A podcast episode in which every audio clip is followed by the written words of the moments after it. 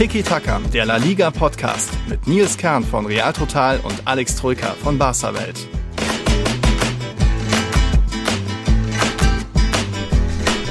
Wer verliert, fliegt und wer gewinnt, wird Meister. Das war meine gar nicht so flache These in unserer Klassiko-Vorschau mit Uli Hebel. Hallo, ich bin der Nils von Tiki Taka und jetzt bin ich sehr gespannt, was der Alex Troika so sagt. Hallo. Hallo. Oh, das war, das tut mir ja fast schon leid. Kleines Mäuschen. Ein kleinlautes, äh, niedergeschlagenes Hallo zur Ui. Begrüßung. Servus hm. Nils. Ähm, Dann tust du mir Ja, wer leid. verliert, fliegt, das ist ja von Quatsch, das war doch kein K.O.-Pokalspiel. Hallo, ah. ein Punkt Unterschied, ja. Klar, nur noch Platz 3 der FC Barcelona, aber ist ja noch alles drin. Ja, ja ist ja noch natürlich. alles drin es ist ja alles auch ein bisschen natürlich hier mal ein bisschen was Plakatives raushauen, mhm. äh, wo ich vielleicht denke, das könnte dich ein bisschen aus der Reserve locken. Aber du scheinst doch ein bisschen betrübter zu sein, als ich das vielleicht gedacht habe. Also, nee, bin ja. ich nicht, bin ich nicht.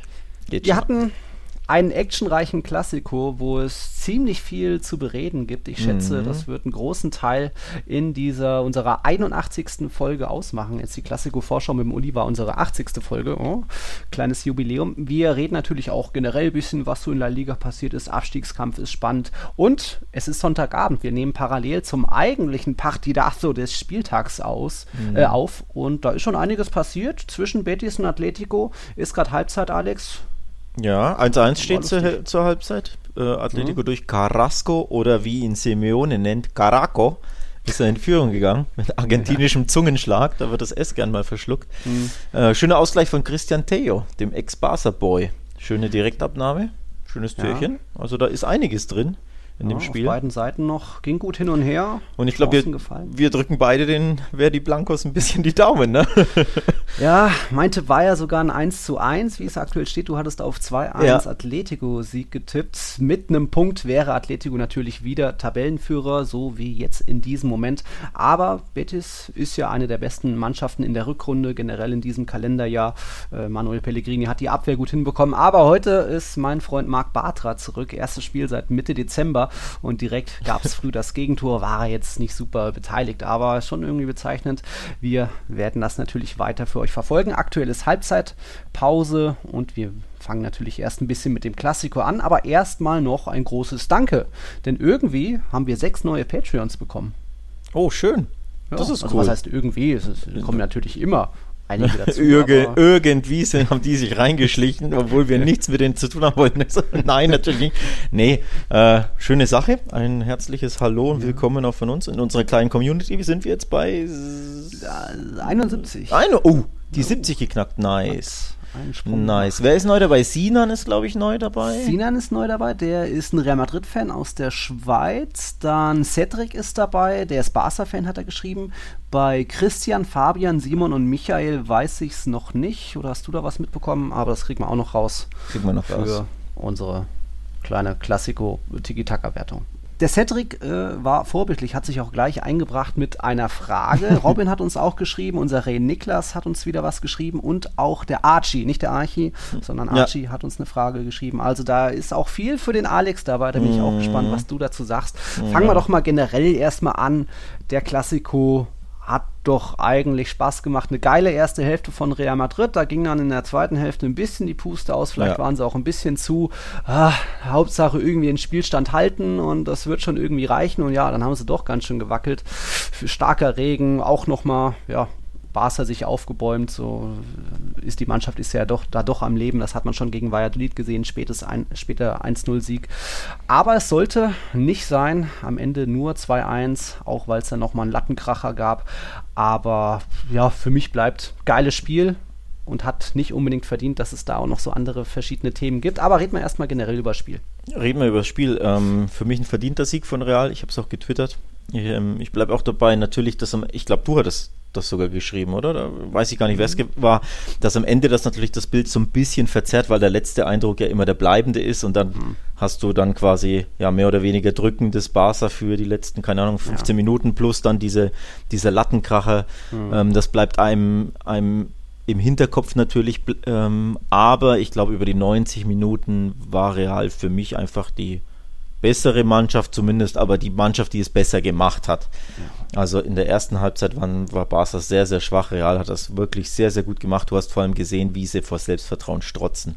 Es war mhm. genau dieses 3-1 gegen Liverpool. Davor hatte ich auch vorab ein bisschen Bammel, weil man kennt halt Real, das ist so ein, so ein Selbstvertrauen-Boost und du hast gesehen, mhm. wie sie den sofort nutzen und ja, das frühe Tor hat ihnen dann natürlich, natürlich noch mehr Selbstvertrauen gegeben. Ja. Dementsprechend waren sie in der ersten Hälfte klar besser, sind auch zu Recht mit 2-0 in die Pause und Barca war einfach nicht, nicht gut, nicht griffig.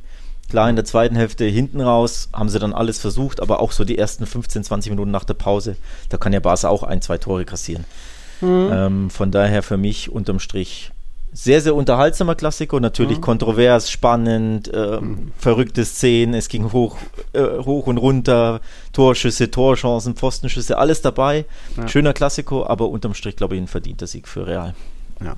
Und ich glaube, man kann auch sagen, dass Sidan da speziell in der ersten Hälfte auch ein bisschen Kummern ausgecoacht hat. Das war bei Barca oft Standfußball. Ich habe mir ein bisschen noch die Highlights oder die Zusammenfassung nochmal angeschaut. Da hat man oft einfach gesehen, Ball wird hin und her gereicht, aber irgendwie hat man keine Lücke gefunden und irgendwann geht dann doch ein Groß drauf oder auch ein Vinicius dazwischen, stibitzt den Ball irgendwie dann direkt schnelles Umschalten, geiler Pass von Modric in den Lauf. Und da gab es so einige Szenen, wo es auch noch, wo auch Real auch höher hätte führen können. Zur mhm. Halbzeit ja noch da noch die dieser ja, Pfostenkracher ja. von Valverde. Also das war schon beeindruckend, ähm, die Art und Weise, weil da auch real mehr im Spiel drin war, ein bisschen galliger war, einfach sicherer. Ähm, das hat mich schon beeindruckt und wie du sagst, dieser Topspielmodus nach Liverpool gibt natürlich nochmal mehr Aufwind, Rückenwind und jetzt generell 13 Spiele ungeschlagen. Das, das, diese Phasen liebt Real Madrid ja auch. Also man hat da, glaube ich, keine Angst, dass es jetzt wieder gegen Liverpool geht, auch wenn es aus Personalsicht ein bisschen eng wird, aber das wollen die Spieler ja. Die wollen jetzt nicht gegen Getafe oder irgendwie Levante spielen, sondern die wollen ja. den Klassiker und dann wieder Liverpool, um da einfach immer die Konzentration auf 100 Prozent zu haben, alles innerhalb kurzer Zeit.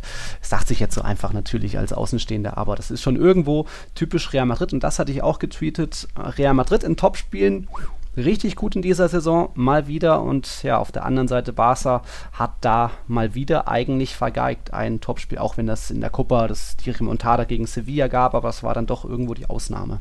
Es war die Ausnahme. Ich habe auch einen Tweet von irgendjemandem gelesen, der es aufgezählt hat. Sie haben ähm, das Hinspiel gegen Real verloren zu Hause im Camp Nou. Sie haben bei Atletico verloren. Sie haben in der ähm, Champions League zu Hause das Entscheidungsspiel gegen Juventus verloren. Ja. Sie haben die Supercoppa im Finale gegen den Athletic Club aus Bilbao verloren. Mhm. Sie Sevilla, haben das Hinspiel, das war auch so ein glückliches Unentschieden. Hinspiel waren 1-1. Ja. Äh, ja. Rückspiel haben sie dann gewonnen, in der, also ja. Rückspiel in La Liga in der, in der Rückrunde.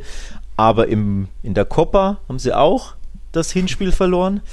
Also einige große Spiele, die sie einfach verloren haben. Bei, klar, in, Ju, äh, in Turin bei Juventus haben sie, haben sie gewonnen, da haben sie auch sehr, sehr gut gespielt. Also mhm. natürlich haben sie nicht alles verloren, aber trotzdem, ja. es ist schon ein bisschen auffällig, dass sie ja in den Big Games nicht die besten Resultate eingefahren haben. Also da hat ihnen einfach immer ein bisschen was gefehlt. Mhm. Hauptsächlich ja der Zugriff in der Abwehr aus meiner Sicht, denn das war eklatant ähm, am mhm. Samstagabend. Das war wirklich ja für mich 60 Minuten lang schlicht und ergreifend nicht gut genug gegen den Ball. Mhm. Und das geht im Mittelfeld ja schon los. Ich fand sie im Mittelfeld schon sehr, sehr desorganisiert. De Jong hat, hat keinen Zugriff gefunden. Ich war froh, dass er im Mittelfeld gespielt hat. Ich habe es ähm, mhm. davor auch gesagt. Ich habe auch am Samstag nochmal mit Uli Hebel telefoniert. Da habe ich genau. Samstag auch nochmal. Ja, da habe ich tatsächlich genau äh, darüber gesprochen, dass ähm, ja, die, die eine Komponente mit so einem Fragezeichen ist: A, wird Piquet fit und B, dann. Mhm De Jong A im Mittelfeld oder B wieder in der Abwehr und ich habe gesagt, ich habe ihn lieber im Mittelfeld. Mhm. Ja, Kuman hat es gemacht, aber es hat nicht gefruchtet. Also De Jong war für mich nicht, nicht so präsent wie sonst. Pedri wurde ja. überlaufen, da hast du halt auch gemerkt, ne? So ein Klassiko ist halt schon eine andere Kragenweite für den ja. 18-Jährigen im ersten ja, La Liga-Jahr ist dann auch wieder Erfahrung, was man vielleicht auch bei dem Serginho Dest angemerkt ja, hat. Aber ja. ein anderer Erfahrener, den hat man fast gar nicht gesehen. So Sergio Busquets wurde da auch ganz gut isoliert. Ja. Wenn Barca mal ins Tempo kam, auch mal Alba außen durchgebrochen ist, auch Messi hatte dann mal so im Strafraum mal an Lukas Vazquez vorbei, dann diese Flanke, wo Dembele nicht dran kam, da wurde das dann schon mal gefährlich. Mhm. Aber so in der Grundordnung, wenn Barca so sein normales äh, ja, Kurzpassspiel auffährt, gab es da eigentlich kein Vorbeikommen, nur eben wenn Real dann doch mal irgendwie einer rausgebrochen ist. Aber das ist dann einfach auch zu selten passiert. Und wie du sagst, so 60 Minuten war Real besser und dann die letzten 20, 30 Minuten war der Barca besser. So geht mhm. natürlich auch der Sieg in meinen Augen in Ordnung. Ich würde gleich mal eine Frage von unserem neuen Patreon Cedric mhm. reinwerfen. Der hatte jetzt auch nochmal gefragt, was ich angesprochen hatte. Ähm, Kuman hat Barca definitiv stabilisiert. Das hat, haben ihm, glaube ich, auch nicht so viele zugetraut. Wurde aber in der ersten Halbzeit ausgecoacht und in Topspielen sieht es nicht so prickelnd aus unter Kuman. Jetzt die Frage: Glaubst du, er bleibt auf lange Sicht? Ist er der ideale Mann, um da jetzt auch die junge Mannschaft mit Dest, mit Pedri, Fati da auf drei, vier, fünf Jahre zu leiten? Puh. Puh, puh, puh. Ähm, also glaub, es sind ja zwei Fragen in einem. Glaubst du, er bleibt? Ja. Hm. Ähm, wenn sie jetzt nicht irgendwie die nächsten neun Spiele oder was fast alle verlieren, hm. werden sie mit ihm ja, verlängern müssen sie gar nicht. Er hat ja noch ein Jahr Vertrag, also dann wird, hm. äh, wird ihm das Vertrauen ausgesprochen und dann hat, hat er sich Stand jetzt auch verdient, dass er weitermachen darf. Ich glaube, ein erneuter Umbruch quasi nach einer Saison, nachdem du den Umbruch schon eingeleitet hast, wäre ja auch irgendwie ein bisschen fatal. Also du brauchst ja auch Kontinuität, ja. Wenn, wenn du eine Mannschaft entwickeln willst. Und es ist eine Mannschaft, die sich entwickelt und die in der Entwicklung steckt. Das hat man ja wieder gesehen nochmal. Ne? Petri Jung, Dest Jung, ähm, das sind ja einige Namen zu nennen. Das ist auch Kumans Werk, dass er eben Petri vertraut. Elaigisch natürlich auch wieder eine tolle, tolle 15 Minuten oder wie viel er gespielt hat, gezeigt. Er hat ja beinahe einen Eindruck, ähm, Ausgleich gemacht. Auch das ist ja Kumans Verdienst, dass er auf diesen Youngster setzt. Und mhm. Piane spielt schon zum Beispiel gar keine Rolle mehr. Ne? Er hätte einen sehr, sehr inter internationalen, erfahrenen Mann und er setzt ja. aber auf den 18-Jährigen mit ah. 10 Profispielen. Also ja, auch das ist ja etwas, was sich ähm, Barcelona-Fans seit Jahren wünschen. Wirklich, Valverde mhm. wurde dafür jahrelang kritisiert. Die Ergebnisse stimmten bei Valverde. Der Fußball nicht immer, aber vor allem der Umgang mit der Jugend stimmte aus meiner Sicht überhaupt nicht und aus der mhm. Sicht von sehr, sehr vielen Barca-Fans auch nicht. Und jetzt hast du quasi endlich einen Trainer, der genau das macht, was du dir wünschst, nämlich der mhm. Jugend eine Chance geben, sie nach Leistung aufzustellen, sie ins kalte Wasser zu werfen, ihnen zu vertrauen. Dementsprechend, er leitet den Umbruch ein oder hat ihn eingeleitet und das wäre ja nur fair oder nur konsequent, ihn dann äh, eine zweite, also die, das zweite Jahr auch die Chance zu geben. Ich glaube, das wird mhm. passieren. Aber jetzt zum zweiten Teil der Frage, ob er jetzt wirklich der richtige Mann auf Dauer ist, das weiß ich nicht. Ähm, mhm. Ja, ich, also ich glaube nicht, dass er jetzt der perfekte Coach ist für, für Barca oder so der ähm, aller, allerbeste von seinen All-Around-Skills her, also In-Game-Coaching, Taktik, Mannschaftsbesprechungen, da gehören ja so viele Facetten dazu und, mhm. und, und, und, verschiedene Kategorien. Ob er jetzt in allem der perfekte Trainer ist, weiß ich nicht. Sei mal dahingestellt oder angezweifelt. Da könnte ja auch noch dann politische Themen hinzukommen in Zukunft, wenn irgendwie Xavi mal soweit ist und sagt, ich würde, wäre jetzt bereit, dann mhm. könnte das vielleicht dann auch mal ganz schnell gehen. Aber das ist natürlich absolute Zukunftsmalerei ich weiß nicht, wollen wir direkt zu den Aufregern gehen oder wie würdest du vorschlagen? Ich würde noch kurz ein bisschen hm? über, also über die Taktik sprechen, weil ich das ziemlich spannend finde, dass er aufs äh, 3-5-2 gesetzt hat.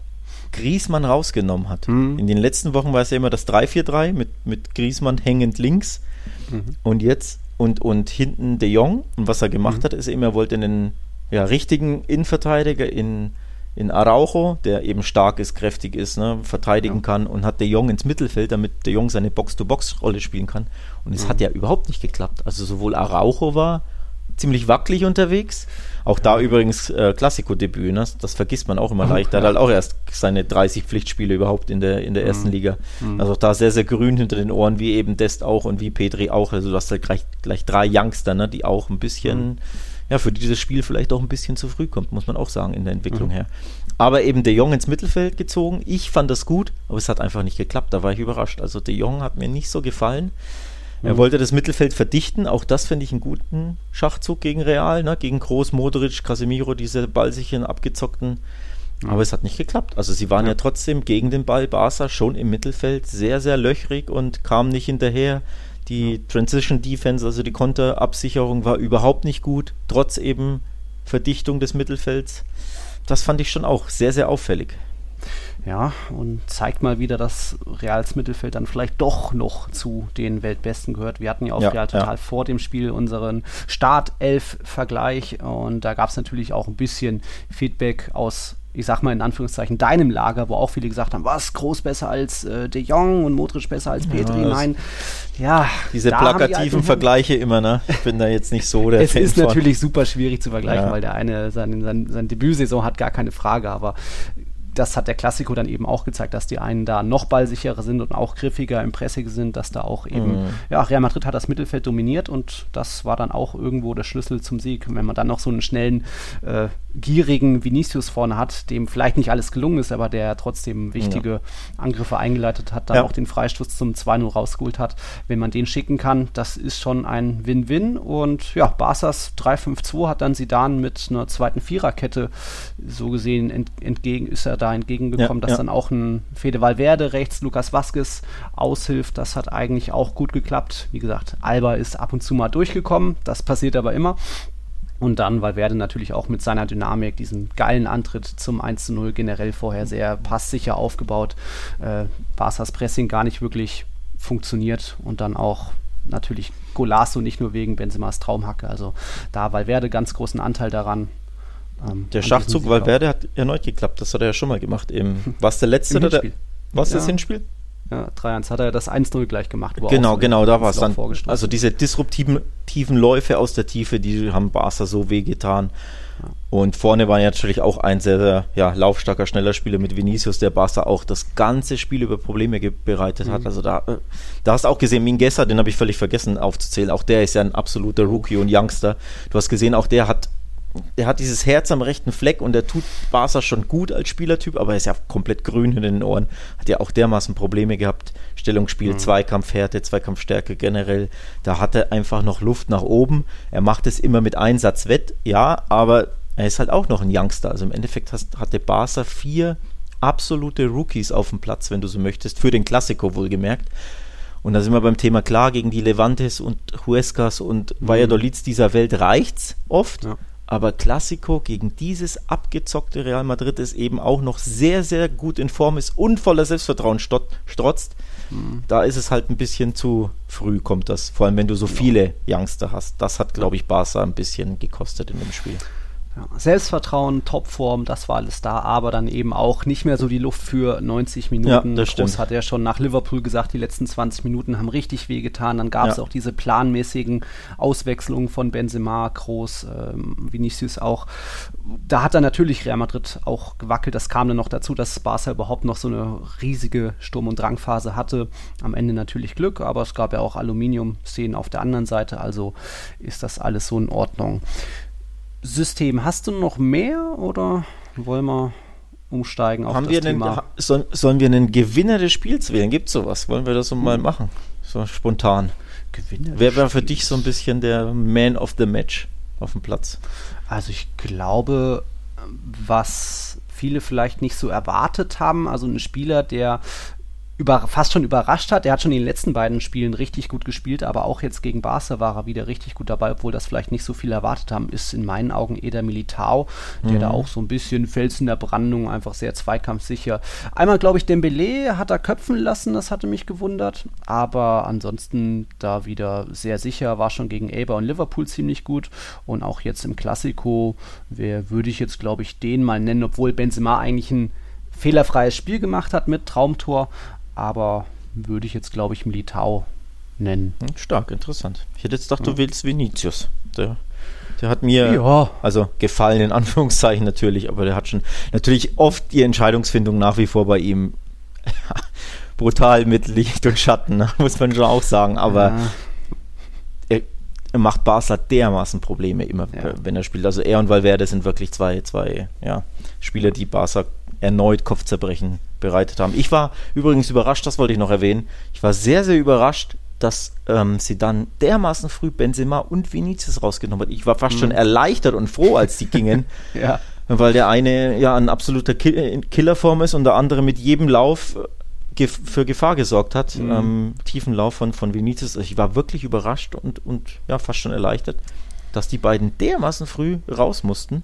Ja, Und für mich im Nachhinein auch die falschen Wechsel, denn danach ging ja eigentlich nichts mehr. Also da war noch dieser, fand ich, dieser Marcelo-Lauf ganz Ja. spät. Ja. Aber ansonsten ja nichts mehr. Also die komplette Entlastung war weg quasi mit den, Ja. oder nicht komplett, aber halt wirklich sehr, sehr viel der Entlastung. Und des Offensivdrangs war dann weg mit der äh, Auswechslung der beiden. Also für mich im Nachhinein ein kleiner. Fehler von sie dann. Ja, ich glaube, es war ein bisschen anders geplant, dass auch ein Isco da sich vielleicht schneller sich dreht, Ja, schneller aber vor äh, dem hat auch keiner mehr Angst, oder? Ja, ja, ich glaube, Sidan ist da einfach noch ein bisschen so dieser, der glaubt, dass wirklich Marcelo und Isco immer noch Bäume ausreißen Ja. können. Äh, war okay, weil, wie gesagt, da hat die Mannschaft geführt und dann eben lieber denken an Liverpool. Aber im Endeffekt Ähm, hat, das, vor sich. hat er sie zur Schonung quasi ausgewechselt, also Ja. wegen Liverpool, ne? Ja, Ja. ja. Groß eben immer noch nicht bei 90 Prozent oder bei 100-prozentiger Ausdauer nach der Verletzung. Da wird es bei ihm schon geplant gewesen, aber auch Benzema, Vinicius schon. Weil werde vorher ja schon leicht minimal gehumpelt. Da ist jetzt noch nicht klar, wie es um den steht. Aber der müsste eigentlich fit sein, wohingegen Lukas Vazquez sich eben jetzt ja, in Anführungszeichen schwer verletzt hat, ist wohl für acht Wochen raus mit Zerrung des äh, Kreuzbandes Oh shit, Saisonende Ja. ist das dann, ne? ja, sehr, sehr wahrscheinlich. Vielleicht gibt es noch eine Wunderheilung. Es ist eben kein Riss, aber könnte sogar sein letztes Spiel für Real Madrid gewesen sein. Sein Vertrag läuft ja aus und da hatte auch äh, mich gefragt, wo ist die Frage? Vom Robin Tangermann, ob man mit Lukas Vazquez verlängern sollte. Ich weiß jetzt nicht, ob er die Frage gemeint hatte und bezogen jetzt auf die Verletzung, aber ich hoffe natürlich schon, dass man sich da noch einigt. Er, Modric und Ramos sind ja die Kandidaten, wo der Vertrag ausläuft. Ähm, Vasquez und Ramos verlangen beide wohl noch mehr Geld. Bei Lukas Vasquez ist das irgendwo aber logisch und verdient, weil er ist wohl in einer Gehaltsklasse wie, ja, wie André Lunin und Oh solche, also wirklich die mit die unterste Klasse. Ja, und da ja. hat er sich nach so vielen Jahren natürlich ein bisschen was verdient. Das sind trotzdem schwierige Corona-Zeiten und mal gucken. Ich Al- hoffe trotzdem. Also ge geizt ihr rum quasi. ja, Knau- knausert, ist knausert halt, ja, Papa Flo. Ist, ja, Papa Ja. Flo ist ja, muss ja auch gucken, Ja. dass man irgendwie weiter ohne Zuschauer auskommt und Mhm. irgendwo sparen kann für Mbappé. Ich hoffe, es wird noch was und er hat sich absolut verdient, speziell in dieser Saison. Er, er wird jetzt natürlich schmerzlich vermisst. Ähm, nicht nur in Liverpool, auch die nächsten Wochen gegen Getafe dann und Cadiz wird schwierig, dann mit Otto Sola. Vielleicht kommt Carvajal zurück am Wochenende, aber jetzt erstmal Otto Sola. Der hat das gut gemacht, ordentlich gemacht. Gab noch in der Schlussphase diesen schlechten Rückpass, wo Alba dazwischen ging. Da gab es dann diesen, diese Strafraumszene. Aber ja, hoffentlich kommt da noch was. Aber meine Prognose wäre, dass man nur mit Modric verlängert und Vasquez und Ramos wohl wirklich am 30. Juni ihre letzten Da halte ich dagegen. Arbeitstage haben. Ich sag alle drei verlängern. Ja, hoffentlich. Aber Mal schauen, wer sich besser mit Real Madrid auskennt, liebe Hörer. wir halten es jetzt hier fest, Ohren. ja. Wir haben es auf. Audio äh, aufgenommen. Wir werden sehen, wer sich, wer am Ende recht behält. Ich sag Das wird mal, mir noch um die Ohren Alle drei verlängern, sag ich. Ohne dass ich jetzt Insider-Infos habe, habe ich natürlich nicht. Einfach nur Ja. Gefühl, ja, was ich glaube, dass passieren wird. Schauen wir mal. Ja, schauen wir mal. Hier in Sevilla steht es immer noch 1 zu 1. Es ist jetzt die 56. Minute, gerade eine. Fekir-Ecke. Ui, Ah, ich bin dir voraus. oh. Riesenchance, Betis. Oh Mann, genau auf dem Oblak geköpft. Ah. Da muss aber auch erstmal die Fäuste hochkriegen. Ja, aber macht Hätte er, glaube ich, auch mit Komm, Kopf jetzt Fehler. Nee. Ja, gut. Ähm, Aber- ich glaube, Aber guck mal hier, sind ja locker neun Betis-Spieler jetzt am gegnerischen Strafraum. Also die wollen schon mehr als einen Punkt. ja, natürlich, die wollen in die, in die Europa League. Die wollen, Stimmt, sie könnten vor allem auch Real an Real Sociedad hat gepatzt, Ja. um das kurz ähm, zu thematisieren. Also gepatzt, Ja. unentschieden gespielt in Valencia. Ein bisschen Mhm. zu wenig und dementsprechend hat Betis jetzt eine Riesenchance, ähm, ja, auf Platz 5 zu springen, beziehungsweise da schön äh, zwei Pünktchen Mhm. Vorsprung zu haben. Also das wäre schon für Betis enorm. Dementsprechend Ja. natürlich spielen die auf Sieg. Die wissen ja natürlich auch, dass Atletico angenockt ist seit Wochen Ja. und Monaten. Von daher. Ohne Suarez, Gut. ohne Llorente. Ja, Ja. okay, dann haben wir das große Thema jetzt vor uns, den Aufreger. Ach so, ich dachte, das war schon das große Thema. Okay. Ja, den ja, Aufreger, ja, sogar ja, die Aufreger ja. des Spieltags. Mach mal gleich nach einem Break. Bis gleich. Real Madrids dritter Klassiko-Sieg in Serie, das ist mal eine Ansage, ging natürlich auch nicht ohne große Aufreger über die Bühne. Das gehört ja irgendwo doch zu Klassikos und dann reiben sich natürlich auch die, das eine oder andere spanische Medium die Hände, weil das kann man dann ja, groß thematisieren und Reaktionen. Aber da fällt mir gleich mal zu ein, jetzt Mundo Deportivo und auch Sport hatten ja, glaube ich, eher Vaya Palo oder was war das als, als Titelbild? Ja, ja. Von Wegen, äh, was für ein, für ein Lattenkracher dann eben noch in der Schlussphase. Ja, das Also ist ein, ist ein Wortspiel. Palo heißt äh, sowohl, äh, wie war Schlag. das? Äh, genau, so ein Schlag oder Rückschlag, Schlag oder Rückschlag, Rückschlag ja. und eben Pfosten. Also ähm, ja. ein kleines Wortspiel, das halt sehr, sehr passend ist. Wir haben übrigens ja. auch, liebe Hörer, wer das, wer das nachlesen möchte, ein paar Pressestimmen, unter anderem die zusammengefasst auf barstawelt.de. Könnt ihr mal gucken, was so die internationalen Medien, spanischen Medien, aber auch ein paar andere internationale ähm, so geschrieben haben über das Spiel. Finde ich immer ganz spannend, so Pressestimmen zusammenfassen. Ähm, ansonsten tatsächlich, ja, die Polemik schlechthin kam natürlich äh, den ganzen spanischen Medien sehr gelegen. Die lieben das natürlich erst recht in einem Klassiko, schlachten das aus. Ja. Also ich glaube, ich war mit Schlusspfiff dann auf der Marca, auf der Mundo Deportivo und auf Sport und ich glaube, es gab zu diesem Breathwaite Elfmeter jeweils fünf Artikel. Wirklich zehn Minuten glaube, zehn Minuten nach Schlusspfiff schon. Ja. Ein Zitat von irgendeinem, was sie natürlich gerne machen, irgendeinen ja. Referee, Ex-Referee äh, ja. befragen, der dann seine Meinung gibt. Dann natürlich ein Kuhmann-Zitat ist das zweite Artikel, dann natürlich. Äh, noch ein Ex-Spieler. Äh, ja, oder so. Dann natürlich erklären sie auch, was passiert ist. Sie machen noch einen Artikel, wo sie nur drei Zeilen dazu schreiben. Also die schlachten das dermaßen mhm. aus und das war einfach klar, dass das passiert. Damit machen die ihr Geld, ihre Klicks. Genau. Die Spanier lieben ihre Polemiken. Tja, ich will das gar nicht wissen. Eben auch geklickt, also die User sind ja, ja irgendwo ich will, schuld. Ich will gar nicht wissen, wie es bei El Chiringuito zuging. da ging es wahrscheinlich bis 3 Uhr nachts mit der einen Szene ab. Wobei ja. Cristobal war wohl äh, ziemlich, wie sagt man, äh, leise, also hat das wohl gar nicht so äh, gesehen. Egal, es geht um die 83. Minute kurz eben nach Solas schlechtem Rückpass zu kurz Alba dazwischen, dann geht der Ball so am Tor vorbei, Mondi läuft so hin, Braithwaite sprintet dazwischen. Und dann gibt es eben diese zwei Berührungen, Mondis rechte Hand so an Braithwaites Rücken, er hält ihn nicht fest, er berührt ihn nur, dann die linke an Hand von Mondi berührt noch äh, Braithwaites linken Arm, um das nur anatomisch alles richtig darzustellen, also es gab so gesehen Kontakte, aber dann sieht man eben auch in der Wiederholung, Braithwaite Braithwaite geht schon, berührt noch den Ball, schiebt ihn noch so zur Seite, steht da aber schon so quer auf der Torauslinie, hebt schon da so leicht ab, dreht sich in der Luft schön zum Schiedsrichter. Ähm, ja, in der dritten Halbzeit habe ich klar gesagt, ich weiß nicht, was sich da überhaupt aufgeregt wird. Da gab es für mich andere eine andere Szene in diesem Spiel, wo für es mich mehr übrigens Kontakt auch. im Strafraum gab. Okay. Ich bin gespannt, also, ob wir die gleiche meinen. Für mich übrigens auch. Dann ähm, fang, erklär du gern erstmal die 83. Minute, was du da gesehen hast. Ja, ich mache es einfach, ne? Viel Lärm um sehr wenig. Also, mhm. es ist ein Klassiker, dementsprechend ja, gibt es mehr Lärm als sonst sowieso. Aber ja. ich glaube, wenn das, wenn das äh, FC Barcelona gegen Real Valladolid ist, dann hast du nicht so ein Medienecho oder so, überhaupt auch so ein, so ein Sturm der Entrüstung. Ja. Ich würde auch sagen, wenn das Real Madrid gegen Barcelona ist, aber die 22. Minute, pff, Spiel geht weiter. Aber da 83. Ja, da bin ich mir nicht so sicher. Nee? Ja, okay. bin ich mir nicht so sicher. Ich erinnere nämlich gerne, und auch, ich glaube, irgendein User hat es uns auch geschrieben, ich weiß nicht, auf Twitter oder, oder im Patreon, mhm. ähm, dass man erinnern soll an den Hinspiel-Klassiko, wo es für ein Zupferchen einen Elfmeter für Real Madrid gab. Und auch dieser, falls du dich erinnerst, war für mich damals kein Elfmeter. Dieser Zupfer von äh, Longley an Ramos, das war mir auch zu wenig. Aber auch das hier jetzt. Trikot auf zwei Meter gespannt. Für eine Millisekunde. Also wirklich eine Millisekunde. Aber wir wollen ja nicht äh, jetzt ja, ja. über die Szene sprechen, sondern über die Breathweight-Szene. Für mich war das zu wenig. Ich hätte keinen Elfmeter mhm. gegeben.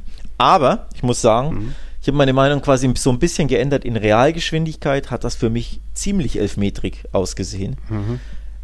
Weil er auch die, also aufgrund der Falldynamik von Breathweight ähm, und ich glaube, Uli Hebel, unser Kollege, hat es ja auch gesagt, für mhm. ihn war das ein, er hätte Elfmeter gegeben. Er, er, mhm. er, hat sich da erstaunlich klar positioniert bei der ja. Zone Live on Air. Da war ich ein bisschen überrascht, muss ich ehrlich sagen. Ja, dann musst du dir sicher sein. Ähm, er, er war, er hat, für ihn war das eine klare Fehlentscheidung. Ich mhm. möchte da nicht so weit gehen. Ich glaube, in, also ich, in Realgeschwindigkeit, puh, da war ich schon bei, das sieht schon sehr nach Elfmeter aus, aber in der Zeitlupe war es mir dann zu wenig. Also wenn ich der Schiedsrichter gewesen wäre und ich hätte die Zeitlupe, hätte ich keinen Elfmeter gegeben. Da hätte ich eher schon gelacht, weil das ja wirklich nur eine zarte Berührung von Mondi war und das ist, das ist nicht mal normale Zweikampfführung, wo ja immer irgendwo mit den Händen und den Armen gearbeitet ja, wird. Es ja. gab keine Kontakte unten bei den Füßen oder am Schienbein oder so. Ja. Einfach nur oben diese zwei Dinge und dann hebt er Breathwaite so ab. Er, er läuft ja auch schon ins Aus rein, obwohl er sich den Ball zur Seite legt und er weiß ja schon, da könnte ich auch hinter dem Ball hergehen, aber mhm. nee, er weiß, er kreuzt und huch, da, da werde ich am, am Rücken angehaucht.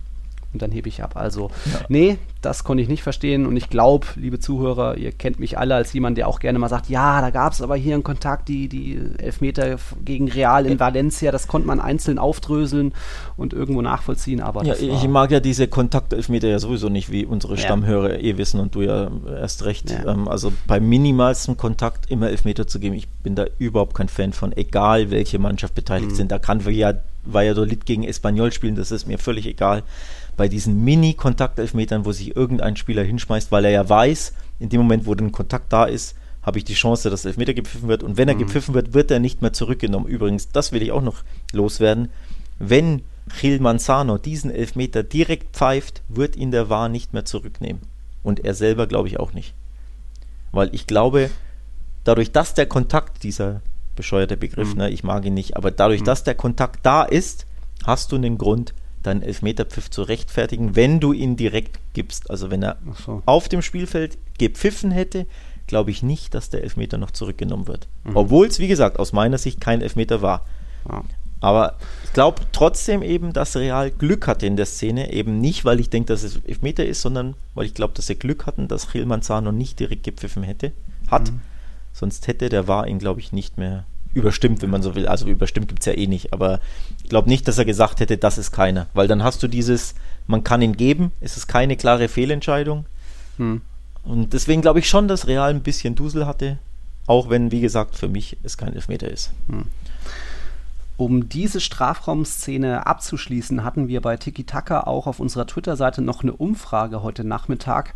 Da gibt es dann doch die Mehrheit, die sagt, nein, das war kein Elfmeter, 57 Prozent. Es bleiben 23 Prozent, die haben gesagt, ja, das war ein Elfmeter und übrig bleiben dann noch 20 Prozent, die ja, gesagt haben, oh, schwierig, 50-50. Aber es ist dann doch irgendwo die Minderheit, die da einen großen Elfmeter gesehen haben will. Mhm. Übrigens, man muss auch sagen, Braithwaite hat es gut verkauft. Ne? Also er ist ja. sehr, sehr gut gefallen. Ich also ich würde auch sagen, das hätten Mariano oder wenigstens ebenso auch gesucht, äh, den Kontakt und dann so versucht. Du, ja. da gibt es tausende Spieler. Also ja. der Kollege Suarez hat äh, allein in der Saison, glaube ich, vier Elfmeter so ähnlich bekommen. Ähm, weil er halt einfach im genau richtigen Moment fällt, wenn ja. er halt berührt wird. Ähm, und wie viele davon waren auch für mich kein Elfmeter. Mhm. Deswegen übrigens, das wollte ich auch noch loswerden zu der Szene, kann ich beispielsweise, darauf kommen wir ja gleich, der Sturm der Entrüstung auch der Barca-Spieler, nicht mhm. nur der Fans und nicht nur von Kuman, besprechen wir gleich alles. Aber auch der Spieler Sergi Roberto hat einen sehr, sehr wahren Satz gesagt. Den kann ich komplett nachvollziehen. Ähm, und zwar hat er gesagt, er versteht nicht, warum ähm, der Schiedsrichter das nicht nochmal anschaut. Mhm. Oder warum der War ihm quasi nicht sagt, ähm, schau es dir nochmal an auf dem Bildschirm. Es ärgert mich, dass der Schiedsrichter sich die Szene nicht nochmal angesehen hat. Zitat Sergio Roberto. Andere Male mhm. wird beim minimalsten Kontakt nachgesehen und diesmal nicht. Und da hat er, finde ich, recht. Mhm. Denn wie oft siehst du wirklich beim minimalsten Kontakt, dass der war ihn äh, den Schiedsrichter an den, mhm. an den Monitor schickt und dann schauen sie sich das wirklich fünf Minuten an. Das passiert wirklich ständig. Wie gesagt, bei minimalen Berührungen. Und deswegen kann ich. Vielleicht noch ja, aber allem im Spiel ist ein Abschluss kommen könnte. Wie gesagt, ich kann verstehen, dass ein ja. Spieler aufgebracht ist, dass er sagt, warum schauten sie sich diesmal die Szene ja. nicht mal an? Das kann ich nachvollziehen. Ja. Nochmal, na, wenn ich es mir anschaue als Schiedsrichter, gebe ich trotzdem keinen Elfmeter. Das ja. kann ich nur nochmal wiederholen. Aber ich kann verstehen, dass ein Spieler sagt, mhm. ich möchte, dass ein Schiedsrichter sich bei einer so krassen, schweren, strittigen Entscheidung das Ganze in Ruhe in der Wiederholung ansieht. Ja. Und da, finde ich, hat Sergio Roberto recht mit. Grundsätzlich gesprochen. Ja, ja. das geht in Ordnung. Ja. Ich hatte in der dritten Halbzeit, könnt ihr euch gerne auch nochmal anschauen, das war Rekord, so viele waren noch nie dabei, hatte ich auch gesagt, für mich war eine andere Szene schon eher Elfmeter mhm. als jetzt das in der 83. Minute. Das war in der 37. Minute, auch da Mondi involviert und da gab es dann eben Kontakte von seinem linken Bein gegen das rechte Schienbein von Dembele. Da war auch viel Ball dabei. Dembele ist dann auch ein bisschen über den Ball eher gestolpert, aber da habe ich mehr oh. Kontakt gesehen. Oh. Das war im Endeffekt auch Dembele hätte, war da eben am Ball, hätte auch mhm. abschließen können. Das, innerhalb von ein, zwei Sekunden hätte man dann ja. eine Torchance passieren können. Braithwaite war ja, der Ball ist ja weggerollt und Braithwaite hätte auch nicht gleich abgeschlossen. Also deswegen war das, hätte man da eher drüber diskutieren können. War auch noch zu wenig für einen Elfmeter mhm. in meinen Augen, aber das, in der das macht das in der 83. fast noch lächerlicher, dass sich darüber aufgeregt wird und nicht über das in der 37. Ich hätte gedacht, du, du ähm, sprichst über eine andere Szene, die hatte ich tatsächlich sogar schon vergessen. Auch da die Dembele-Szene für mich kein Elfmeter, sag ich auch mhm. ehrlich. Für mich auch zu wenig. Auch da schindet der Spieler es sehr stark, aber auch da in Realgeschwindigkeit, boah, also als Schiedsrichter auf dem Feld, ah. klar, du hast eine andere Perspektive als, als ja. zu Hause am Fernseher, aber am Fernseher in Realgeschwindigkeit dachte ich mir auch, oh, uh, das sieht elfmetrig mhm. aus. Und ja. da sieht man mal auch, dass ich jeden Schiedsrichter bei solchen Sachen mittlerweile versuche in Schutz zu nehmen, weil die so dermaßen schwer sind, diese Szenen einzuschätzen. Vor allem, wenn so sch schnelle Spieler schnelle Situationen, dann natürlich Spieler, die wissen, wann sie fallen. Mhm. Ähm, also es ist wirklich dermaßen schwer einzuschätzen oftmals. Deswegen meistens mache ich eher dem Wahr immer Vorwürfe ja. und weniger dem Schiedsrichter auf dem, auf dem Platz, weil es halt einfach schwer ja. zu sehen ist. Also für mich auch die Szene kein Elfmeter. Ich hätte gedacht, du nennst eine andere. Für mich war eine andere ziemlich erstaunlich. Da gab es, ich weiß nicht welche Minute, da gab es Offensivfoul für Real Madrid, weil Casemiro ging zu Boden nach einem, ich glaube Freistoß war es. Und in der, es gab ein Standbild, habe ich auf Twitter gesehen, da ist, ich meine, Casemiro Longley auf den Fuß gestiegen. Steht Uff. ihm voll Karacho auf dem Fuß. Und es gibt aber Offensivfall, weil Casemiro oh. auch gefallen ist, weil ihn irgendjemanden zu, zu Boden gebracht hat. Hat sich kein mhm. Mensch darüber aufgeregt oder überhaupt das thematisiert, aber es gibt ein Bild auf Twitter, da siehst du, in dem Moment, wo Casemiro fällt, steht er komplett auf Longleys Fuß. Es war so nach einem Freistoß, wo alle reinlaufen. Ja, genau, genau, genau, genau, genau. Aus dem Halbfeld, ich wahrscheinlich Messi, ähm, ja. irgendwas 30. rum könnte schon gewesen sein. Auch mhm. da, du denkst in Realgeschwindigkeit, ja, ja, drei Mann fliegen zu Boden, mein Gott. Und was man mhm. oft macht, man pfeift halt als Schiedsrichter einfach Offensivfoul auf Verdacht. Aber mhm. wenn du es dir ansiehst, super Zeitlupe, siehst du, dass Casemiro auf dem Fuß von Longley steht. Mhm. Das war für mich eher Elfmeter als mhm. die Dembele und die Braithwaite-Szene. Ich sage jetzt auch nicht, dass es eine sein muss. Ja. Aber ähm, dass darüber quasi gar nicht gesprochen wird, ja. auch ein bisschen erstaunlich. Also. Ja, ich glaube, da gab es auch keine Proteste. Ich hätte jetzt noch auf der anderen Seite, wenn es schon darum geht, oh, Arm, ein, die, die Hände haben den Gegenspieler berührt. Äh, Vinicius wurde von zwei Gegenspielern gleich berührt, einmal von Araujo. Ja, aber es ist Vinicius, ne? Ja, das ist auch Der nichts, will das halt immer. über ja. so Kontakte redet, dann kann man auch das in der 30. Minute da nochmal nennen, war genauso kein ja. Elfmeter. Also ja, es geht nicht ganz ohne. Es geht Die Aufreger, aber ich glaube, jetzt einen Tag später haben, dürfte vielleicht auch der eine oder andere Barca-Fan oder sogar Spieler da eingesehen haben, ja gut. Alle außer Kuman wahrscheinlich, ne?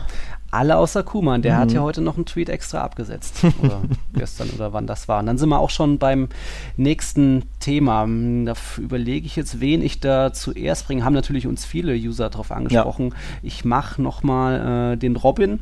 Der hatte nämlich auch geschrieben vom wegen, Sidan äußert sich generell zu so Schiri-Themen nie, sagt er immer, mhm. er hat so entschieden, das müssen wir hinnehmen. Ja, und bei Kuman ist da das ziemliche Gegenteil. Er hat sich ja schon auf der PK vor dem Spiel nochmal aufgeregt über das Hinspiel, dass er da nicht besser war und der Videoschiedsrichter hat es kaputt gemacht.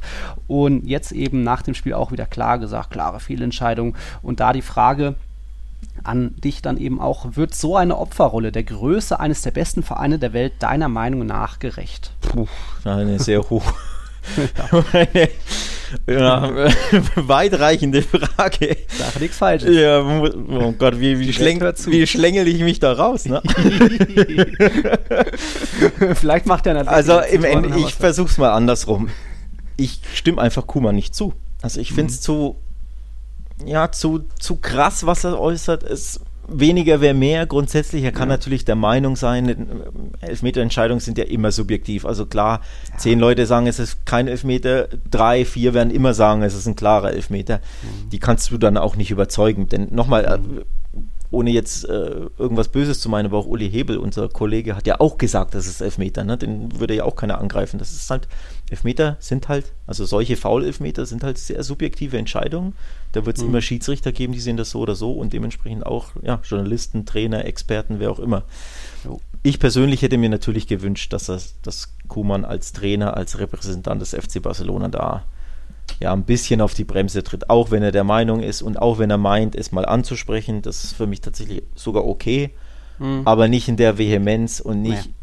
Ja gebetsmühlenartig in ja. jedem Interview es 20 Mal ja. wiederholen und das da ein Vorwurf und da ein Vorwurf. Er kann ja sagen, strittige Szene, für mich ein Elfmeter. Punkt. Und das hätte schon gereicht. Ja. Ähm, Muss, muss man auch nicht machen. Uh, da gibt es genügend Schiedsrichter, äh, Schiedsrichter, sag ich schon Gottes Willen, Trainer, die es nicht machen. Wahrscheinlich beispielsweise Sidan, du kennst ihn besser, ich schaue ja nicht jede mhm. Sidan-PK, der hält sich da zurück. Ich verlange nicht von einem Trainer, dass er sich zurückhält, wenn er meint, seine, in, ein Trainer verteidigt, der trotzdem seine Extrem, Mannschaft. Genau ja, aber ein Trainer verteidigt ja seine Mannschaft und seinen Verein, das ist ja irgendwo auch sein Job. Ja. Ähm, das verstehe ich dann schon, aber die Vehemenz fand ich too much. Äh, ja. Da hätte ich mir gewünscht, weniger ist mehr tatsächlich. Und, und nochmal. schon an der Grenze zum Verschwörung. Ja, genau, genau. Er übertreibt es dann halt. Und nochmal, in der Sache widerspreche ich mir auch, denn für mich war es ja keiner. Aber auch, selbst wenn er denkt, er ist einer, dann na, weniger ist mehr. Einfach mhm. ein bisschen. Niklas, unser Ray, hat dazu passend geschrieben, gar keine Frage, Kuman und Piquet passen perfekt zur Barca-DNA. Sie zeigen wenig Größe nach Niederlage. Auch der Tweet war besonders peinlich und beschämend von Kuman. Während des Spiels war es wohl vielleicht dann im Nachhinein kein Regen, sondern vielleicht doch eher die Tränen von den beiden. Und Niklas hat geschrieben, ich hoffe, Alex kann Barca's Ehre etwas retten. Ich glaube, das hast du jetzt schon mal Ja, also man in welches Licht ich hier gerückt werde oder auf welche Position ich gehoben werde. Ich bin, man darf halt nicht vergessen, ich bin halt nicht der Repräsentant des Vereins. Ne? Ich bin weder Vereinssprecher noch äh, Außenminister des FC Barcelona noch sonst irgendwas. Ne? Außenminister ist gut. Naja, ich ja. muss ja den Verein ja. nicht repräsentieren oder ja, verteidigen. Ich gebe ja auch nur meine Meinung wieder. Ne? Man befragt mich zu Szenen und dann sage ich halt, ich habe so oder so gesehen oder ich würde hm. so oder so damit umgehen, wenn ich. Ne? beispielsweise ja. Trainer wäre. Mir ist das too much bei, bei Kuhmann und auch, dass es ja auch Wochen später, er wird das wahrscheinlich in drei Wochen auch nochmal thematisieren, mhm. wenn er darauf angesprochen wird. Ähm, das ist mir, wie gesagt, zu viel. Da ein bisschen mehr Gelassenheit und mehr sich von sie dann ein bisschen was abgucken, würde ihm, glaube ich, gut tun wahrscheinlich. Aber nichtsdestotrotz, ich verstehe, dass ein Trainer seine Mannschaft verteidigt. Bei Piquet ist es ein bisschen anders tatsächlich, denn mhm. Piquet ging es soweit ich das weiß, nicht um den Elfmeter, sondern mhm. um die Nachspielzeit.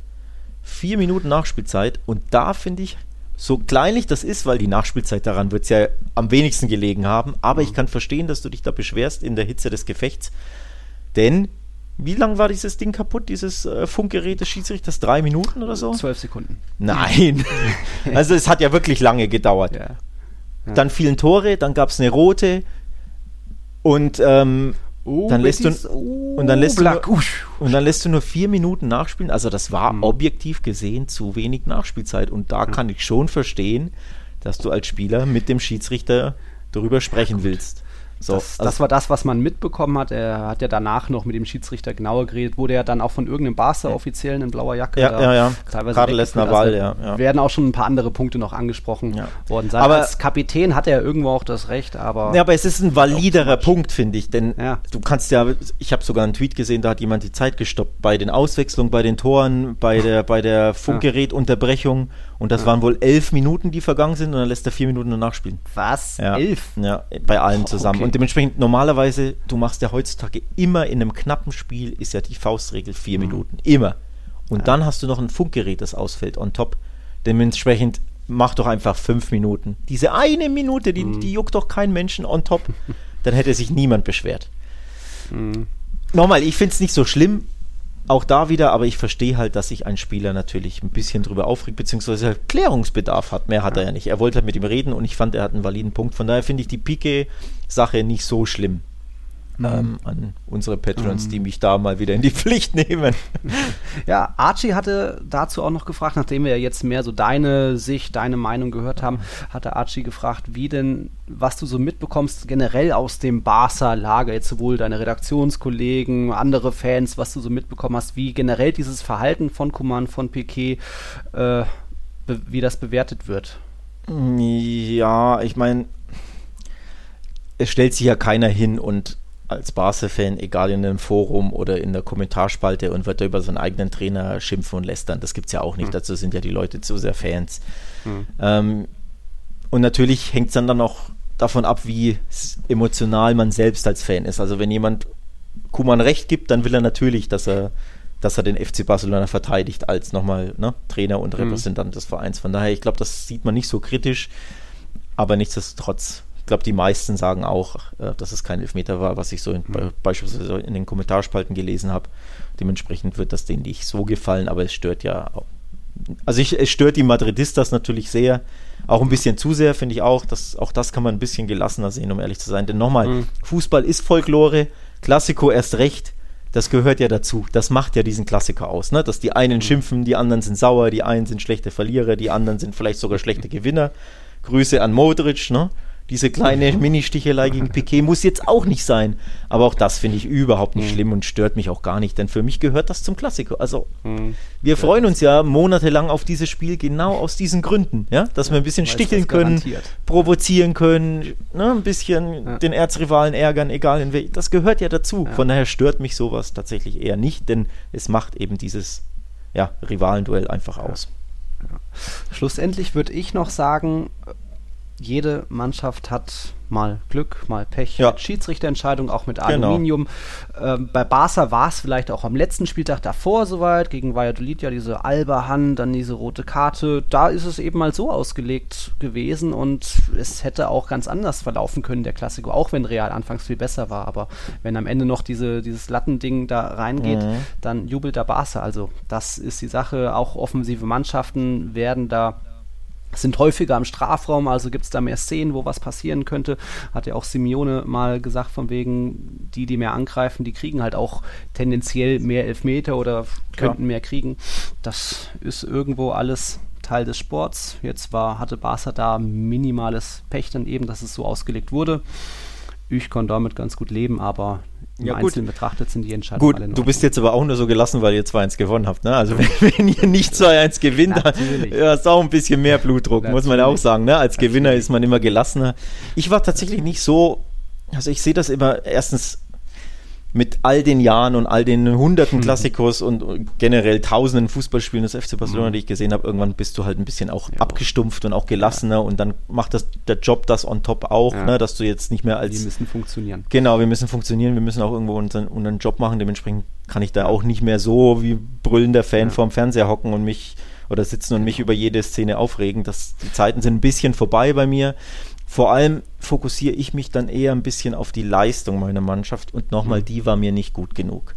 Und das ist so ein bisschen mein, mein Blickwinkel auf die Dinge. Also dadurch, dass die Mannschaft nicht so gut war, wie sie sein kann, wie sie fast sogar sein muss in einem Klassiko, erst recht, wenn mhm. so ein Meisterschaftsentscheidender ist, hat sie irgendwo verdient verloren oder nicht unverdient.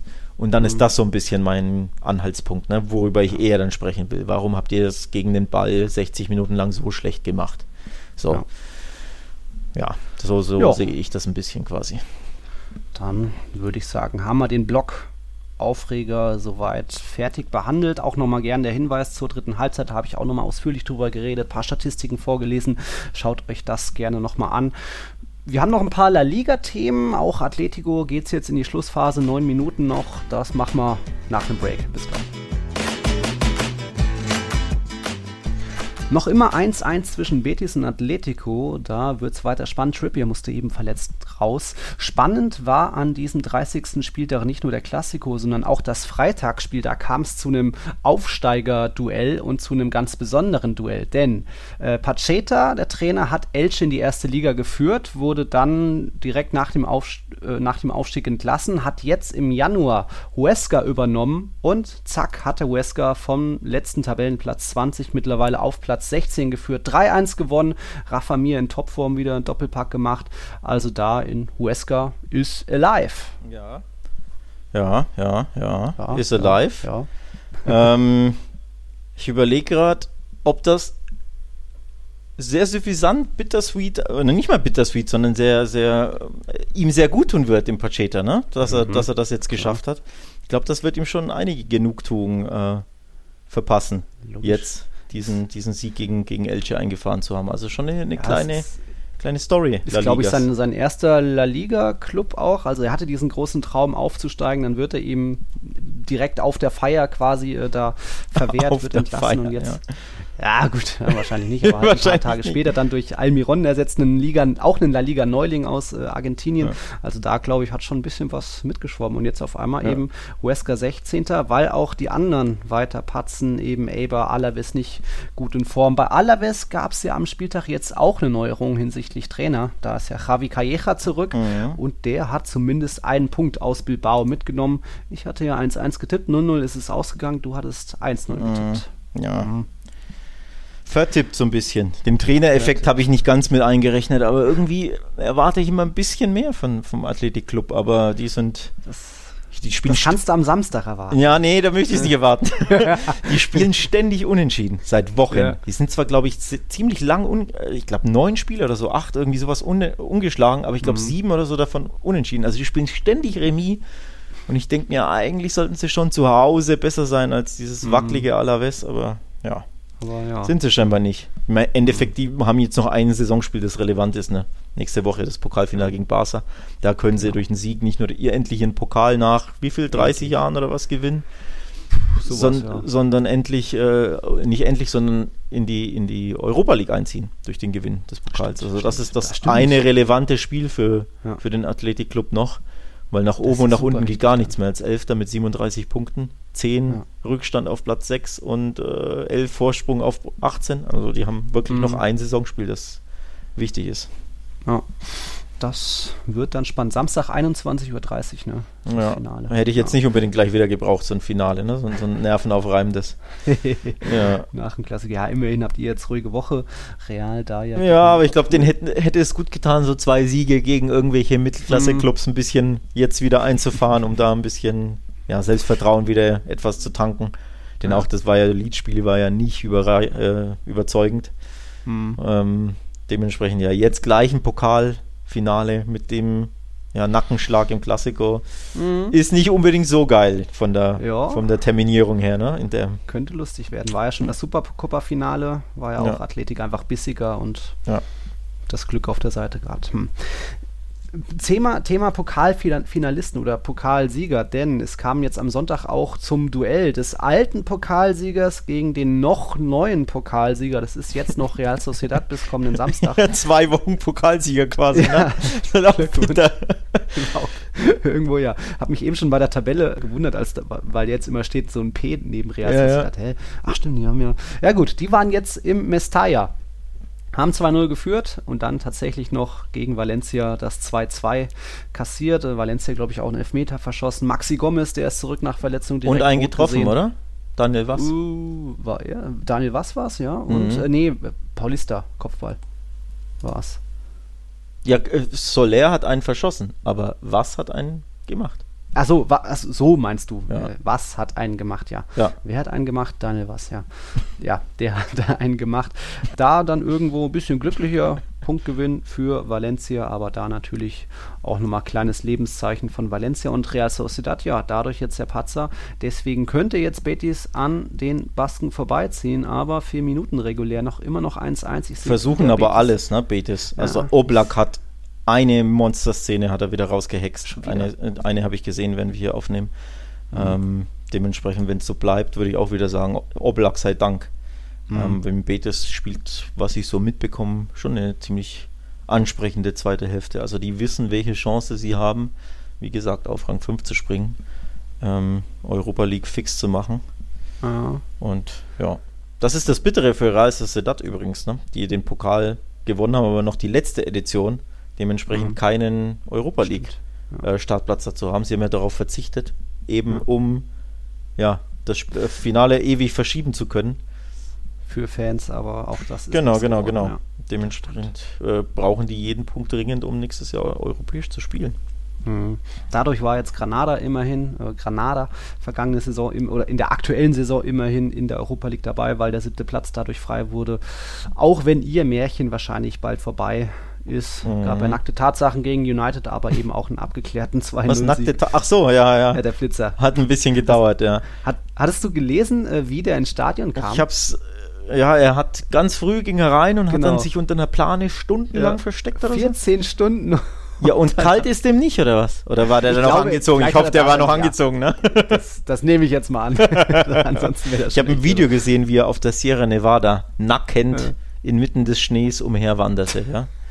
Weil er wohl ein stadtbekannter Nudist Ja. und Flitzer ist. Flitzer. Ja. Äh, Oscar, wie hieß er? Was die Leute so machen für ein bisschen Fame scheinbar, ne? Mhm. Äh, Ol Olmo Garcia, so heißt er. Ja, danke, RTL.de. Ähm, So, jetzt gibt's haben einen noch? Konter von Betis, mach, mach hier The Zone an. 3 gegen 1, komm. wow, wow, Theos. Ich bin dir ein bisschen voraus, aber nicht, nein, nicht zu früh. Ach, Junge. Theo, viel zu Oh, früh gespielt, ey. oder? Ja, das war schwach. Oh, das ist ja ui.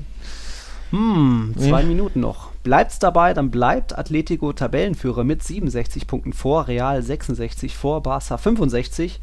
Also natürlich weiter Atletico die Meisterschaft in der eigenen Hand, aber dazu müssen sie auch noch Barca schlagen. Dazu geht es demnächst gegen Huesca, die sind ganz gut drauf. Athletik, Eibar, Elche, dann Barca und die letzten Spieltage dann gegen Real Sociedad, Osasuna und Valladolid.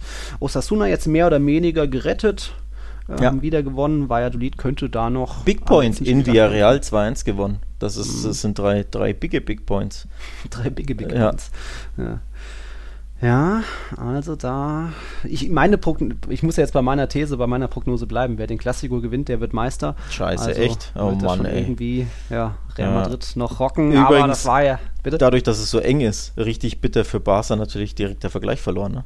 Jo. Also das ist, Auch äh, das. wird auch ein bisschen unter den Tisch gegeben. Oder man vergisst das gerne. Nicht nur, Mhm. klar, an, an Barca jetzt vorbeigekommen ähm, in der Tabelle, aber eben bei Punktgleichheit Ja. Real Madrid vorne. Das ist Ja. essentiell, wenn nach wie vor in so Das- einem engen Titelrennen.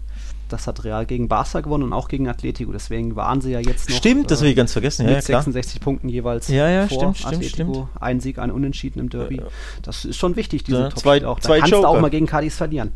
Auch Ja, solltest du nicht, Ja. aber zwei Nee. Joker in der Hinter, Hinterhand auf jeden Fall, ja. Sp- Spannend ja auch, als Real Madrid das letzte Mal Klassiko gewonnen und dann Barca in der Tabelle überholt hat. Das war ja dieser Klassiko im Bernabeu 2-0-Sieg. Mhm. Da eben Tabellenführung von Barca weggeschnappt. Aber Woche später gab es diese Niederlage gegen Betis. Also da sind die Blancos jetzt gewarnt, dass sie gegen Getafe am Sonntag da ein bisschen Achtung, vorsichtiger Atletico sind. kommt. Ja, Ui, bravo! Ui, ui, ui, ui, ui. Ui, ui, ui, ui, ui. ui, Da wäre mein Tipp beinahe noch aufgegangen. Ja, fünf Minuten Ah. sind es noch. Puls wieder da. uh, Jan Platte schreit auch. Okay. Anke wieder versch... Oh, Korea ist aber auch zwischen Pech Kein und Unvermögen. Abseits? Nee, kein Abseits. Was der Korea jetzt schon verschossen hat gegen Oh ja, Levante, Real, dann war jetzt zuletzt nochmal Sevilla. Ach, gute Parade von Bravo. Und dann genau da, wo keiner, wo, wo Oh. Betico steht, ne, wo Emerson steht. Hm. Glück gehabt, Betis. Oh, das ist eine schlechte Flanke. Komm, hau weg. Nein! Ui, ui, ui. Abseits, Schiedsrichter. Alright. Das ist echt ein, ein Partidasso hier Sonntagabend, weil beide eben wissen, Punkt ist uns zu wenig, wir brauchen Ja. einen Sieg. Das ist echt ein, mal wie, endlich mal wieder ein schönes Spiel mit offenem Visier, wie eben am Samstag auch beim Klassiker. Gibt ja nicht so viele Spiele in der Liga, die, die so ablaufen oder so äh, sind, ne? Von daher, wir freuen Ja. uns ja immer über ein paar hitzige, spannende Spiele. Ja, ja, ja, ja. Ich wollte gerade äh, Getafe ansprechen. Die haben gegen Cadiz 0-1 Ja, verloren. jetzt Die eine ja- Überleitung zu Retafe. wer, wer spannende, torreiche Spiele will, Ja, der braucht kein Retafe-Spiel schauen. Auch nächste so Woche. Spannend, Auch aber Sonntag gegen Real. Und Ja. die haben ja schon Barca bezwungen, dreckig 1-0 in der Hinrunde. Ja, also, komm. uh, Vorsicht, Real. Wenn jetzt auch noch Lukas Vazquez ist verletzt, mal Valverde mal gucken, mal gucken, wann auch Val, äh, Varan endlich die negativen Testergebnisse hervorbringt, wann Cavachal wieder fit wird. Nacho und Casemiro sind gesperrt am Sonntag, also das, ja, da könntest du schon auch mal wieder auf Unentschieden tippen oder so. Ja, dran, nee, kann ich nicht. Dafür ist Retafe zu schwach. Getafe. Ja, natürlich bei Real wirst du, so wie man die Mannschaft kennt, einen Spannungsabfall kommen, denke ich mal. Das ist ja fast schon unerlässlich, denn drei solche Spiele, ne, drei, drei Monsterspiele Mhm. in einer Woche, da bist Ja. du auf 130 Prozent Anschlag, aber dann Ja. fällt, muss das ein bisschen abfallen. Vor allem, wenn du dir denkst, ne, okay, eher nicht so guter Gegner. Da Es ist ja auch wieder eine Mannschaft, die nicht wie Liverpool oder Barca den Ball will, sondern die einfach Ja. sich, hinten reinstellt, wo es dann Ja. schon daher wieder schwieriger wird. Das könnte so ein bisschen wie, wie in Elche werden, wo du ja auch denkst, ja, eigentlich läuft ja alles Mhm. locker, Real geht in Mhm. Führung und dann plötzlich aus dem Nichts irgendein bescheuerter Elfmeter und dann kommst du nicht mehr in den dritten, vierten, fünften Gang zurück, in dem du eigentlich warst. Mhm. Und irgendwie muss, hast du ein bescheuertes Unentschieden. Also das grundsätzlich könnte ich es mir vorstellen, aber Retafe ist halt dermaßen schwach in diesem Jahr. Ja. Ja, aber bei denen weißt du halt auch wieder, die werden halt jetzt schon auf 0-0 spielen. Ne? Die, die werden, sind jetzt schon drauf mental äh, drauf eingestellt, irgendwie 0-0 mitnehmen und die Bälle raushauen und äh, Schauspielern und Zeitspiel etc. Also viel Vier Spaß. Punkte haben die noch Vorsprung auf die Abstiegszone, also die müssten Stimmt, auch mal stimmt. wieder gewinnen. ja, guter Einwand, ja. hm, mal guter gucken. Einwand. Ich glaube, Real hat sich da schon in den letzten Jahren eher besser angestellt gegen Retafe. Also das sollte schon trotz erneut vieler Ausfälle zu schaffen sein. Ja, denke ich. So, letzte Minute bricht langsam an. Hier nochmal die Top-Chance. Ja, gut. Barca hat- ist zurück, aber eben auch Bravo. Was hat man noch für, ähm, wenn wir schon im Tabellenkeller sind? Eibar, bittere 0-1-Niederlage. Die sind Mhm. richtig gefährdet. Mehr als gefährdet. Tabellenletzter. Du tippst sie ja seit, ich glaube, zwei Jahren als Absteiger. Ja, Es sieht wirklich so aus, als würde es äh, ähm, ja, Als die kleinen Basken dieses Mhm. Jahr erwischen. Real Valladolid auch richtig bittere 1-2-Niederlage gegen, gegen Granada. Oder Mhm. Granada, ich weiß gar nicht, nach wie vor nicht, wie man sie. Ui, ui, ui, ui, Riesenchance, Atletico. Was macht denn ihr? weg! Oh, wie schießt der denn?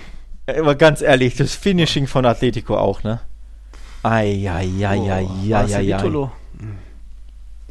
Die 20. Oh, Und wieder Korea gebottelt. Erst Jetzt muss ich Korea fast ein bisschen Jan Platte Kommentar anmachen. Ich weiß jetzt gar nicht, ob man das im Podcast macht. Ich höre ja die ganze Zeit ohne Kommentar.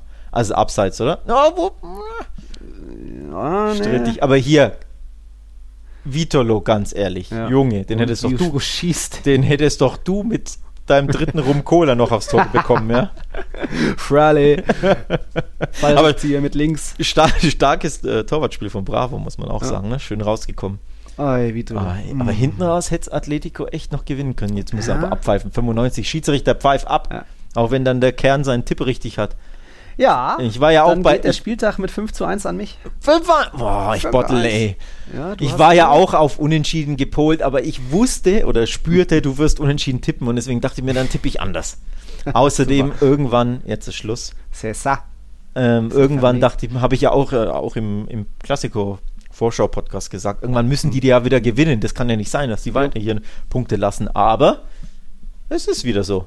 Es ist wieder so. So, wir aktualisieren die Tabelle. Atletico 67, Real 66, Jo. Barca 65. High Liga mit 17 Ausrufezeichen, ne? Ja, und Real Madrid wird Meister. Dazu Mhm. möchte ich mich nicht äußern. Ja, bei der These muss ich jetzt bleiben, Mhm. nach den Erfolgen. Ja. Ja. ich hatte die Tipps erwähnt. Endlich mal wieder ein Erfolgserlebnis für mich. 5 zu 1 gegen den Noch ist Spieltag nicht an- rum, noch ist nicht rum. Montagabend Celta Ja, gegen gut, Sevilla. ja. Was haben Ja, wir? aber- Oder haben wir das gleiche? Äh, Du hast unentschieden, ich habe 1-0 Sevilla Ja. getippt. Oh Mann, ich bin auch nicht so. Heißt, Das zu- macht's jetzt zu 135 zu 128 führst du nur noch. Ich will kein Atletico bauen, ja. Ich war ja auch mit 10 vorne oder 11, ne? Oh Mann. ja, es waren elf vorm Spieltag, Ja. genau. Uiuiui. Wollen wir noch schnell Champions League-Tipps raushauen? Ja, müssen wir. Ja, Real kommt schnell. weiter. Ja, Real kommt weiter, wird aber, glaube ich, nur auf ein Unentschieden hinauslaufen. 2-2. Nur, oh, wie schlimm. Ja. Ja, oh, schrecklich, ich weiß. ich glaube, Bayern wird gewinnen, aber es wird vielleicht nicht reichen. Also vielleicht gewinnt Bayern 2-1 in, pa in Paris, aber die ja, lacken sich wieder weiter, ähnlich wie gegen, gegen Barca, dass sie nicht so hundertprozentig konzentriert sind. 2-1 Sieg Bayern. tippe Finde ich schwer zu tippen, weil PSG so eine, so eine launische Mannschaft ist. Mhm. Ähm, ich habe es ja schon im letzten Podcast ähm, vor den Viertelfinals gesagt, PSG brutal stark gegen Barca im Hinspiel und im Rückspiel hätten sie ja wie ihr 4-0, 1-4 kassieren müssen.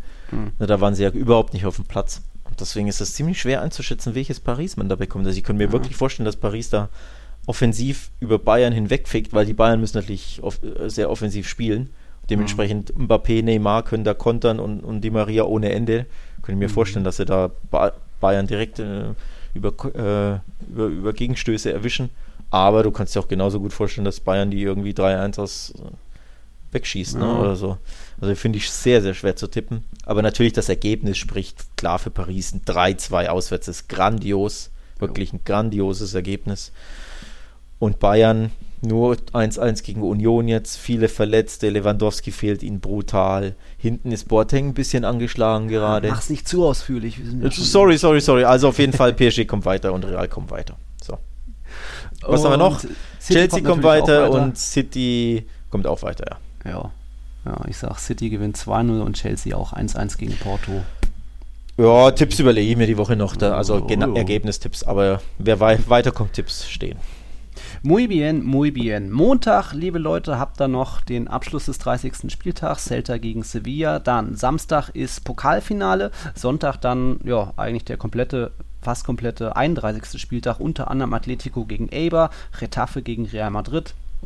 Da wird euch nicht langweilig am Sonntag. Jetzt natürlich erstmal noch Champions League angesagt. Daumen drücken, dass ja, zumindest zwei Mannschaften weiterkommen in Champions und Europa League und für Granada sehe ich da eher schwarz. Wir nehmen dann wohl wieder am Montag, den 19. April auf, so nachmittags rum. Da könnt ihr euch schon mal drauf einstellen, liebe Zuhörer. Hast du sonst noch was, lieber Alex? Nee, mir bleibt nur allen Blankos, dir inklusive zum Klassikersieg zu gratulieren, wie sich das oh. gehört natürlich. Ähm, in dem Sinne, schauen wir mal, was die Liga noch so bringt. In den, wie viel sind es? Neun oder acht Spieltage? Neun, ne? Äh, neun. neun. Also 100, neun. 200, 300, 400, 500, 600, Zählt Acht noch. okay. Oh.